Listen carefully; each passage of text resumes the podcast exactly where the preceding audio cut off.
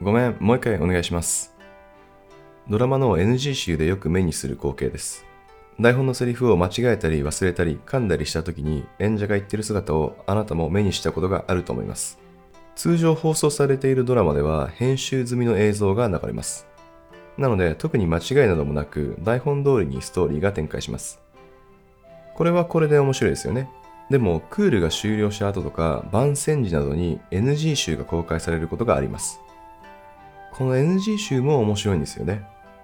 個人的にはグッドラックっていうドラマの NG 集が記憶に残っています。堤真一さんが渋い声でセリフを言っています。でも X 線検査場っていう言葉をなかなか言うことができないんですね。X 線コン、X 線コン、X 線コンってずっと言ってしまうんですね。ドラマの役柄では厳しい上司役をしています。ところが NG 集では素の堤真一さんが現れます。どんな風に作っているのか。完成版じゃなく未完成版はどんな感じなのか。素の部分はどんな人柄なのか。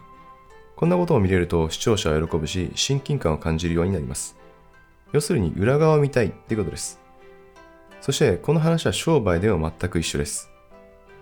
ドラマと同じように商売でも裏側を見せることが大切になります。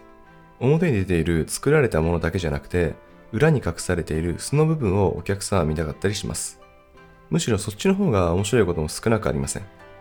ドラマの NG 集を見るとタレントに親近感が湧きますよね。へえ、この人もこんな風に間違ったりするんだ。それが他のタレントとの違いとなって、なんとなく好きだなぁになります。商売でも同じことです。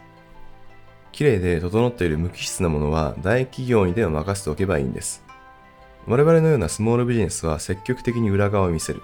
そしてお客さんに親近感を持ってもらいましょう。どんな風に作っているのか。完成版じゃなく未完成版はどんな感じなのか。その部分はどんな人柄なのか。ドラマの NG 集と全く同じです。商品やサービスの裏側を積極的に見せていく。そうすることで新規収穫はもちろんのことを、リピートを望むこともできます。もちろん親近感を持ってもらえるので強引に売り込む必要もなくなります。普段は隠しがちな裏側を見せていくことはいいことばかりなわけです。裏側を見せていきましょう。